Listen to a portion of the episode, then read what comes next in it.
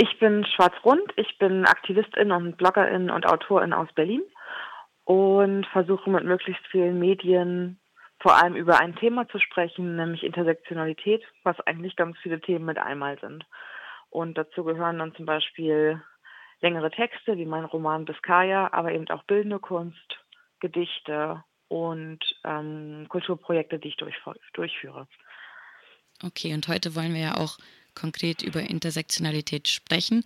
Wenn ich jetzt den Begriff erstmal nachschlage, dann kommen so Worte wie Mehrebenenanalyse auf und darunter kann man sich, also kann manch ein Mensch sich vielleicht nicht so viel vorstellen. Kannst du kurz erklären, was man denn so unter Sektionalität versteht und vielleicht auch, was es für dich in deinem Aktivismus bedeutet? Mm, genau, ich bin auch nicht so begeistert von dem Wort tatsächlich. Es ist halt das, was am gebräuchlichsten ist, auch im deutschen Sprachraum. Ich ähm, verweise da total gerne auf eine deutsche Theoretikerin, eine schwarze deutsche behinderte Theoretikerin. Christiane Hudson heißt die. Und die hat gesagt, Intersektionalität ist eigentlich eine mehrdimensionale Verletzbarkeit. Und ich finde, das ist viel greifbarer. Und damit meint sie eben das, was auch dieser akademische Begriff sagen möchte. Und zwar, dass wenn zum Beispiel eine weiße Frau, die keine Behinderung hat ähm, und nicht trans ist, also cis ist, Diskriminierung erfährt, erfährt sie das auf einer ganz bestimmten Ebene. Und wenn diese Frau jetzt aber schwarz wäre oder schwarz und behindert, erfährt sie verschiedene Unterdrückungsformen und auch Unterdrückungen, die nur eben in dieser Überschneidung passieren können. Und diese Überschneidung quasi zwischen zum Beispiel behindert, schwarz und Frau sein, das ist dann dieses große Wort Intersektionalität. Und in meinem Aktivismus bedeutet das, dass ich ähm, ganz viele Vorteile habe, indem ich zum Beispiel Teil bin von ganz vielen verschiedenen Communities und Aktivismen, die sich ganz unterschiedlich strukturieren. Und es gibt eben auch Nachteile, weil halt eben Stimmen wie meine ganz selten zu hören sind.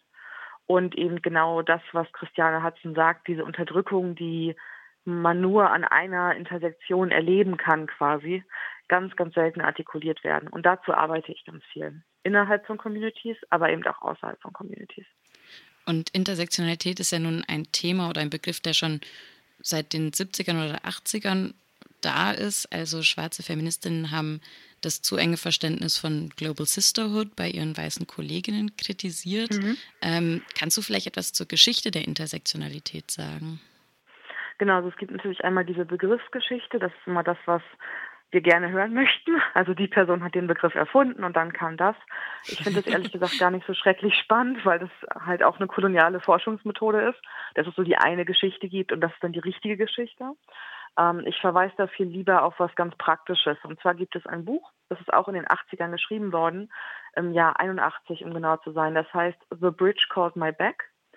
Und das ist von ganz vielen verschiedenen Feministinnen, die sich als Feministinnen ähm, von der dritten Welt bezeichnen. Das war damals eben ein kämpferischer Begriff, ähm, geschrieben worden. Und die schreiben genau zu dem, was wir jetzt Intersektionalität nennen und haben ganz doll geprägt, wie diese Diskurse aussehen. Und eben auch bevor es den Begriff Intersektionalität gab, gab es ja schon den Ausspruch von schwarzen Feministinnen, ain't I'm a woman, also bin ich nicht auch eine Frau, um sich eben genau in diesen weißen Feminismus mit einzubegreifen. Aber irgendwie hat sich ja die Dringlichkeit von damals jetzt nicht groß verändert, vielleicht gefühlt. Also der Begriff ist sehr präsent in feministischen Strukturen. Ähm, aber irgendwie ist Feminismus halt vor allem hier in Deutschland immer noch sehr weiß geprägt vor allem und Meinst du, dass vielleicht das bloße darauf aufmerksam machen, dass es diese Theorie gibt, vielleicht nicht reicht? Ist vielleicht die Art und Weise, wie so Intersektionalität ähm, umgesetzt wird, nicht die richtige? Hm, wie Intersektionalität umgesetzt wird, ich glaube, das ist nichts, was man umsetzt. Ich glaube, das ist erstmal etwas, womit wir beschreiben. Und das ist schon mal etwas sehr, sehr Empowerndes. Ich glaube, es ist die Frage, wie wir etwas betrachten. Also schauen wir, wie weit hat sich der weiße Feminismus entwickelt? Ist das unser Maßstab? Oder schauen wir, wie geht es eben Feministinnen, die diese Mehrfachunterdrückung erfahren? Und wenn wir uns das angucken, sehen wir, dass die mittlerweile eben überhaupt die Chance haben, zum Beispiel in Unis zu dozieren oder Bücher zu schreiben oder oder. Das sind zwar kleine Gewinne, aber ich finde wichtig, die mit zu benennen. Und ich denke, ähm, das, was du vielleicht meinst mit wie wir aus Intersektionalismus, also aus Intersektionalität heraus handeln, das wäre ja dieser Diversity-Ansatz. Also die Idee von, wir brauchen Repräsentation von jeder unterdrückten Gruppe. Der wird definitiv kritisiert und auch vollkommen zu Recht. Da gibt es eben die Studierendenbewegung, die aus Südafrika kommt, die sich ähm, Decolonize nennen, also Dekolonialisierung. Und das ist ja eigentlich der Begriff, mit dem ich ganz, ganz viel arbeite.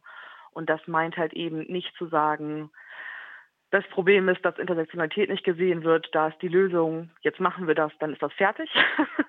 Sondern Dekolonialität sagt eben, alles ist total verstrickt mit der Unterdrückung, alles basiert darauf, Gesetzesgebung, wie wir Vereine strukturieren bis hin zu, zum sozialen Umgang miteinander. Und wir müssen das erstmal alles entwirren und rausfinden, was wo drin steckt. Überhaupt rauszufinden, was wir jeweils tun können. Und wir kommen eigentlich nie an einem Ziel an, sondern es ist ein ständiger Prozess. Das heißt, es gäbe jetzt nicht irgendwie einen bestimmten Katalog, das ist dann ähm, etwas, das eher über Begrifflichkeiten läuft. Ich denke, es ist total wichtig, genau das zu haben, also diesen Katalog, weil es ist halt super, um damit zu arbeiten in der kapitalistischen Gesellschaft. Und ich würde das niemals jetzt wegreden wollen. Also, dass es sowas gibt wie halt ähm, zum Beispiel Fördermöglichkeiten für schwarze Studierende und so weiter und so fort. Das ist total wichtig und legitim. Aber ich denke, das reicht halt nicht. Ich glaube, es ist total wichtig, dass wir immer diesen größeren Blick haben von, okay, aber was ist Universität zum Beispiel als unterdrückende Struktur?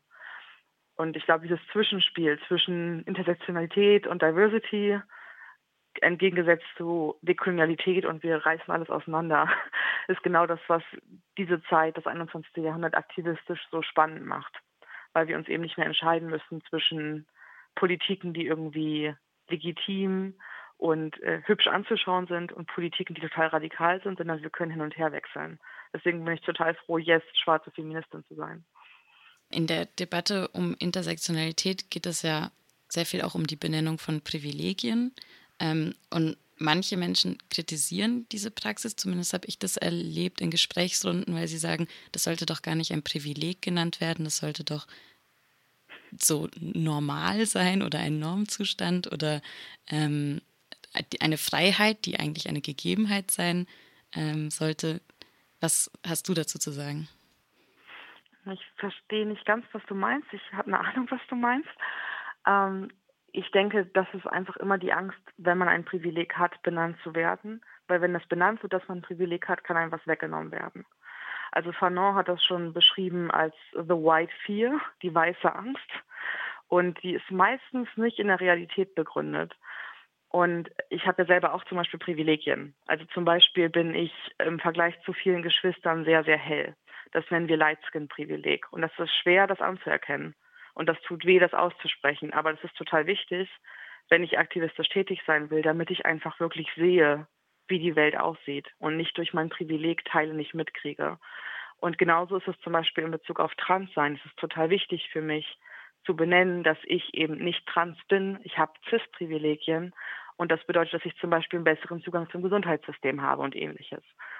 Und ich glaube, wenn wir dahin kommen, nicht mehr so sehr darunter zu leiden, dass wir Privilegien haben, wird das auch alles nicht mehr so schlimm sein. Es ist alles gar nicht so tragisch, mal was falsch gesagt zu haben und dafür ausgeschimpft zu werden, wenn wir das so ein bisschen runterkühlen und verstehen, dass wir halt alle eben in diesem System großgezogen werden und dass es keine personelle Schuld ist, sondern einfach darum geht, im Kleinen was zu ändern, damit das Große schicker wird. Du schreibst ja auch in äh, einem Text auf deinem Blog, dass Mensch sich ja auch freuen könnte, ähm, über die eigenen Privilegien oder die Privilegien in einer Gruppe zu reflektieren. Genau, also ich habe ein Essay geschrieben für ein Projekt in Berlin, das heißt MSO Inklusiv, die Migrantinnenvereine aus ganz Deutschland zusammengenommen haben und gesagt haben, wir sprechen jetzt über queere Themen. Total großartiges Projekt. Und die haben mich gebeten, über Kritik zu sprechen. Und für mich ist Kritik immer ein Liebesbekenntnis. Wenn ich mir überhaupt die Zeit nehme, jemanden zu kritisieren, also meine Energie, meine körperliche Unversehrtheit und all das investiere, ist das erstmal ein Liebesgeständnis. Weil es gibt so viel Mist auf der Welt. Ich streite mich ja nur mit dem, was mir wichtig ist. Und als ich das verstanden habe, dass das für mich so ist, habe ich auch begriffen, dass wenn Leute mich kritisieren, weil ich privilegiert bin, ist das ein Liebesgeständnis. Und das ist ein riesiges Geschenk, dass jemand sagt, ey, mir geht's richtig schlecht mit dem, was du gesagt hast. Und trotzdem nehme ich mir die Energie, damit du lernen kannst. Das ist eigentlich unglaublich cool. Und es ist total unverschämt, das dann nicht wertzuschätzen, weil man ein bisschen verletzt ist. So geht man ja nicht mit Geschenken um. Ich habe nämlich auch das Gefühl oder beobachte das auch bei mir selber, dass da oft eine Nervosität oder eine Angst herrscht. Ähm, ja, das ist manchmal schwierig, dem zu begegnen, auf jeden Fall. Ja. aber andersrum ist es wahrscheinlich noch schwieriger. Deswegen. Ja. Genau, Magda Albrecht hat das total schön formuliert. Also Magda Albrecht ist eine weiße Fettaktivistin, mit der ich ähm, manchmal zusammenarbeite. Und sie hat gesagt, es ist immer einmal schlimmer. Und damit meint sie, es ist immer einmal schlimmer, Unterdrückung zu erfahren, wie dafür ausgeschimpft zu werden, Mist gebaut zu haben. Es ist immer schlimmer, die strukturelle Gewalt zu erfahren, wie drei Sekunden mitzukriegen, dass strukturelle Gewalt ausgeübt wird. Und ich glaube, wenn du das im Kopf behältst, also ich versuche das im Kopf zu behalten, dann entdramatisiert das sowas unglaublich doll.